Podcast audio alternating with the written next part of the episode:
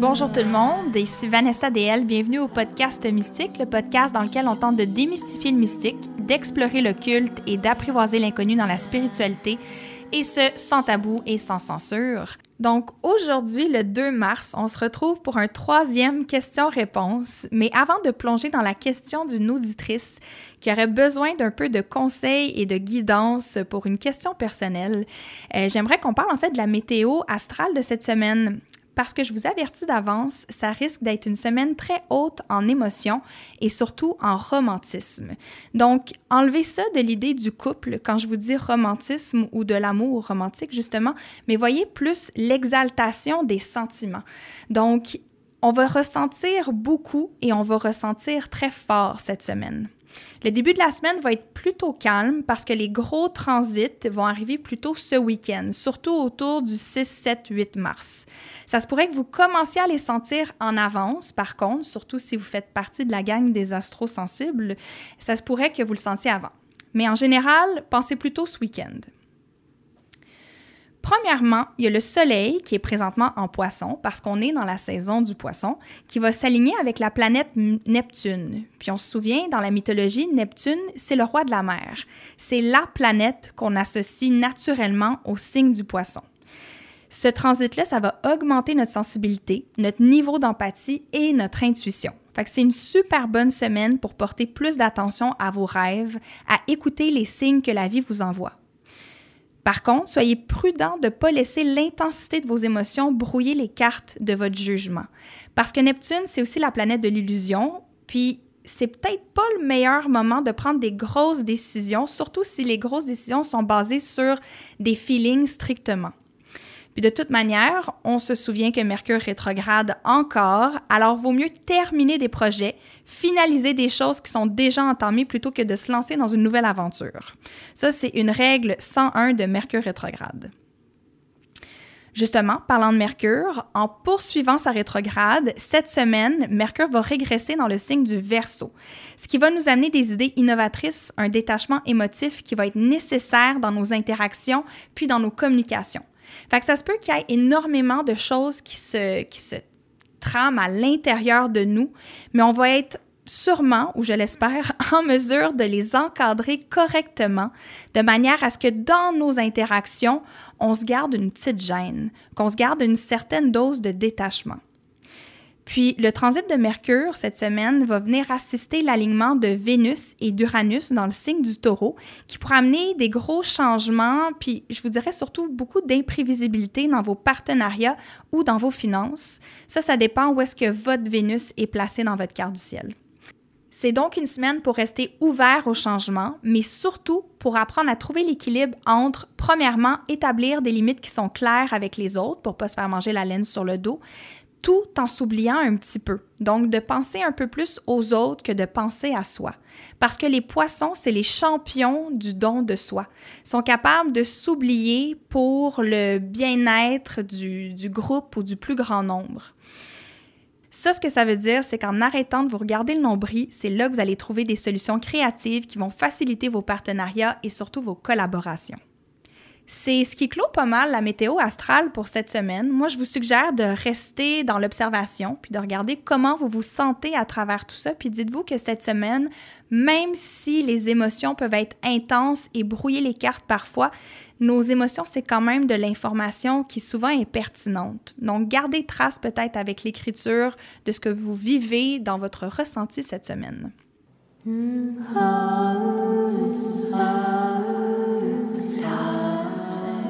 Puisqu'il y a beaucoup de transits cette semaine qui nous parlent de Vénus, de partenariat et de l'idée de l'amour en général, j'ai choisi une question dont la thématique était encore l'amour, mais je pense que c'est une, je ne vais pas dire une problématique, mais que c'est un sujet qui est très tabou encore, puis qui est très importante aujourd'hui.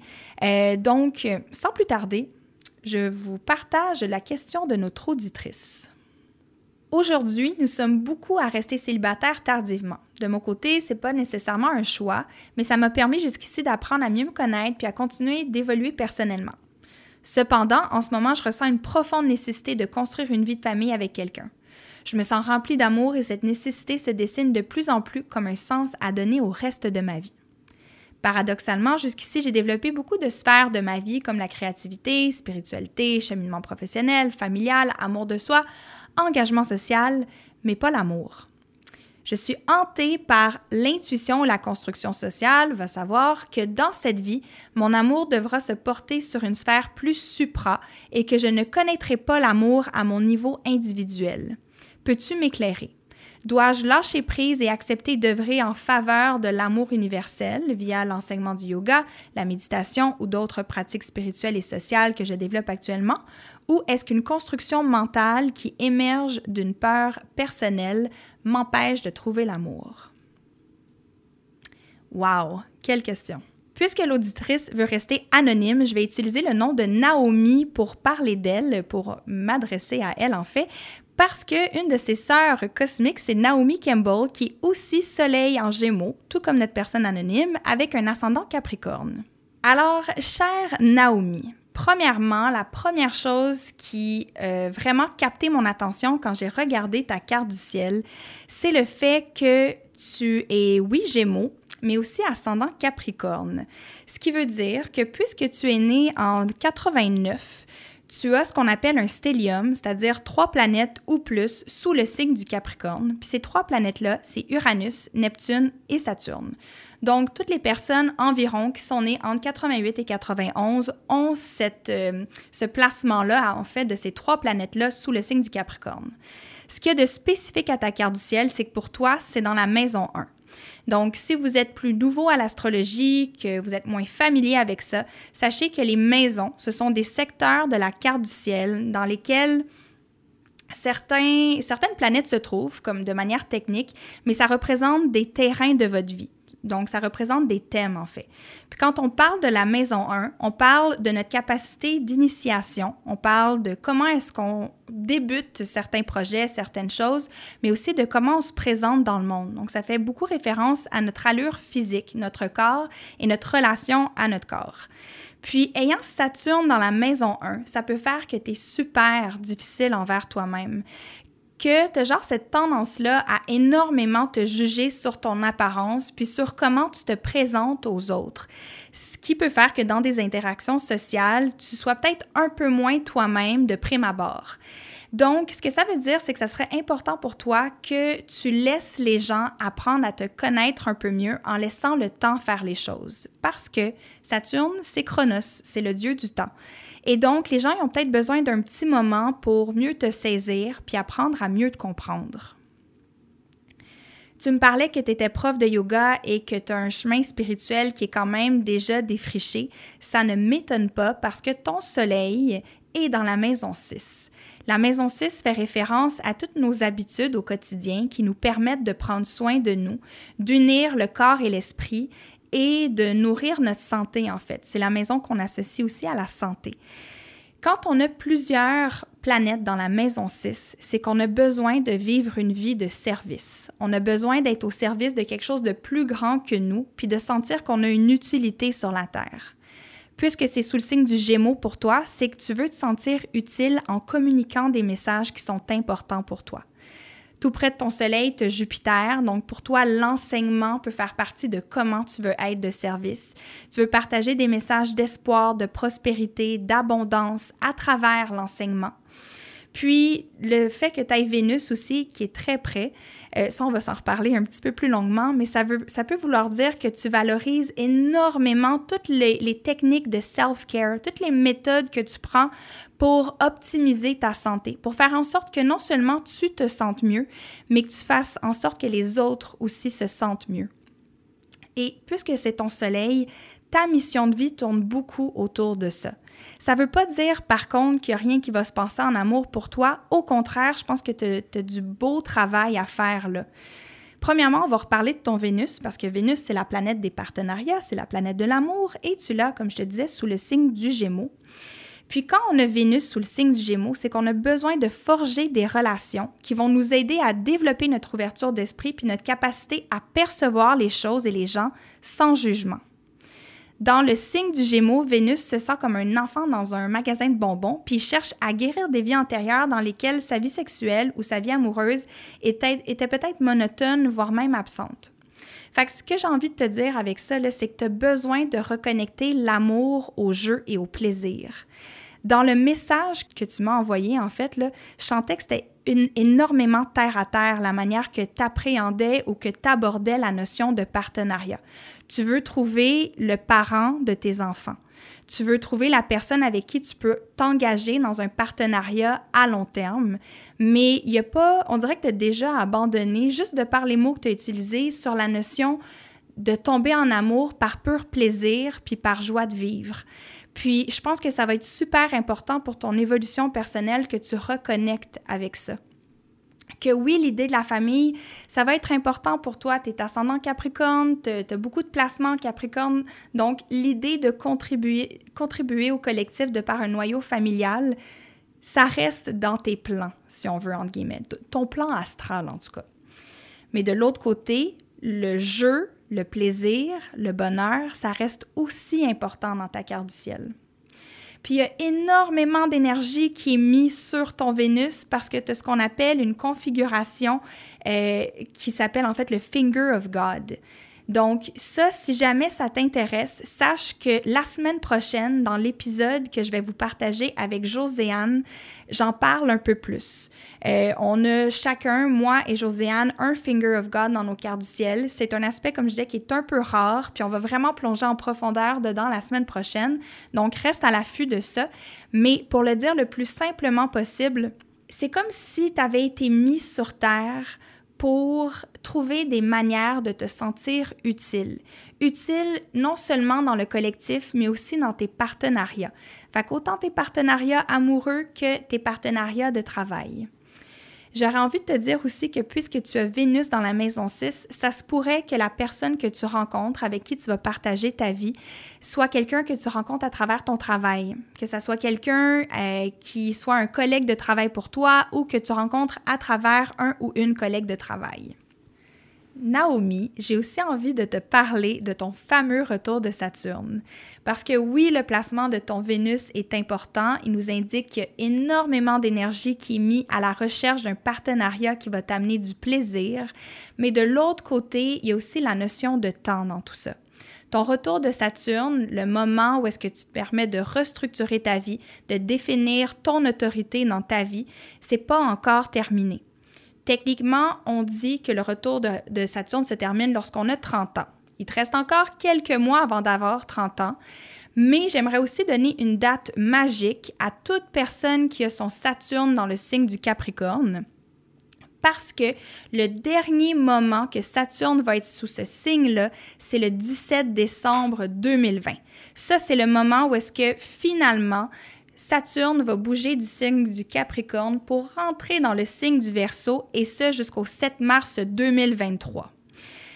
Bon, là, je vous ai donné le 17 décembre comme date. Sachez qu'il y a un petit moment durant l'année autour du mois de mars et ce jusqu'au mois de juillet où est-ce que Saturne va retourner un moment en Verseau pour revenir en Capricorne. Mais ça, on va faire abstraction de ça pour l'instant. La date magique, c'est le 17 décembre 2020.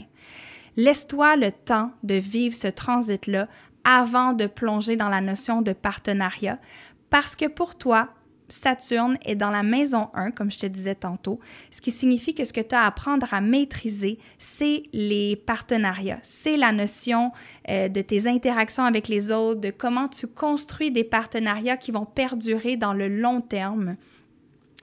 Et ça, tu vas avoir besoin de temps pour le faire. Souvent, quand Saturne est sur cet axe-là, euh, les gens vont trouver l'amour, mais un peu plus tard dans leur vie. Naomi, il y a un autre placement dans ta carte du ciel que je pense qu'on ne peut pas euh, parler d'amour sans parler de ça, et c'est la présence de Chiron dans ta maison 7 sous le signe du cancer. Chiron, c'est pas une planète, c'est une comète qui représente le guérisseur blessé dans ta carte du ciel. Donc, l'endroit où est-ce que tu as le plus grand potentiel de guérison, euh, puis où est-ce qu'on veut essayer de, de s'envelopper un peu plus d'amour, un peu plus de compassion et d'encore une fois de prendre son temps. Puis pour toi, c'est dans la maison des partenariats. Tu as un beau travail de guérison à faire dans ta capacité à faire confiance aux autres et à te sentir en sécurité avec une autre personne.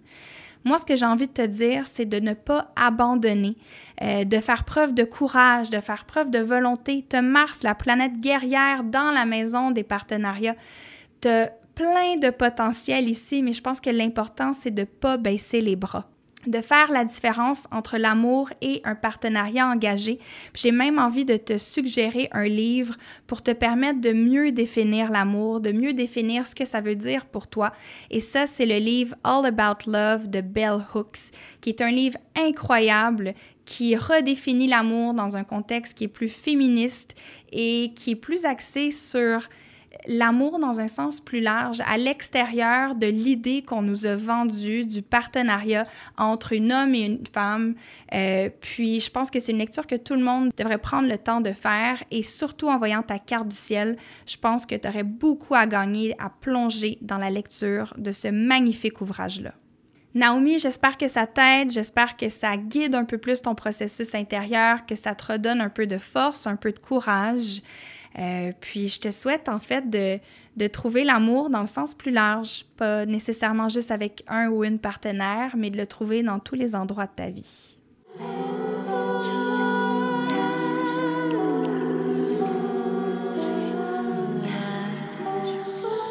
Avant de terminer, j'aimerais répondre à une dernière question qui va se faire de manière très rapide et c'est comment trouver son ascendant?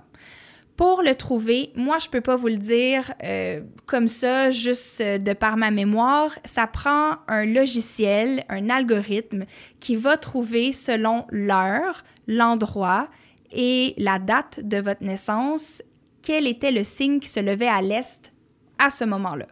Donc, vous ouvrez votre navigateur, vous tapez calculateur d'ascendant et vous entrez vos informations de naissance. Et là, quand je dis information de naissance, l'heure doit être exacte, guys. C'est super important. Un 5 minutes peut faire toute la différence. Donc, si vous n'avez pas votre heure exacte, vous pouvez demander aux archives de l'hôpital où vous êtes né. Vous pouvez téléphoner à votre mère ou à toute personne qui était présente lors de votre accouchement pour demander cette information-là. Et sachez que c'est souvent inscrit dans votre carnet de vaccination aussi. Je l'ai vu souvent. Donc ça, c'est comment vous trouvez votre ascendant. Sinon, il y a toujours l'option de faire faire sa carte du ciel par un astrologue. À ce moment-là, vous pouvez m'écrire un courriel info à commercial C'est aussi l'adresse à laquelle vous pouvez m'envoyer toutes vos questions si vous voulez que je réponde à une question plus courrier du cœur comme je viens de le faire ou une question d'ordre plus éducative. Envoyez ça à mon adresse courriel. Sinon, ça fait une grosse différence quand vous partagez les épisodes sur vos réseaux, que vous notez, que vous donnez un avis, que vous le rédigez. Premièrement, ça me fait énormément chaud au cœur. Et deuxièmement, c'est ce qui permet la pérennité, la visibilité du podcast. Et ça, on l'apprécie énormément. Je voulais également en profiter pour saluer toutes les personnes qui nous écoutent de l'autre bord de l'Atlantique, donc surtout en France, mais aussi en Belgique, en Suisse. C'est tellement le fun de savoir que vous êtes là, que vous nous écoutez. Alors, euh, du coup, euh, ça me fait vraiment chaud au cœur. Si jamais il y a des expressions qui sont mystérieuses, qui sont incompréhensibles pour vous, bien, premièrement, ça fait partie de notre charme. Mais aussi, vous pouvez aller sur des euh, dictionnaires de langage québécois, de slang, comme on dit, ou vous pouvez toujours m'écrire un, petit message. Ça va me faire plaisir de clarifier ça pour vous. Et moi, je vous donne rendez-vous la semaine prochaine pour une toute nouvelle entrevue avec Joséanne Sarrazin-Côté, où est-ce qu'on va parler de magie, d'entrepreneuriat et de féminin sacré.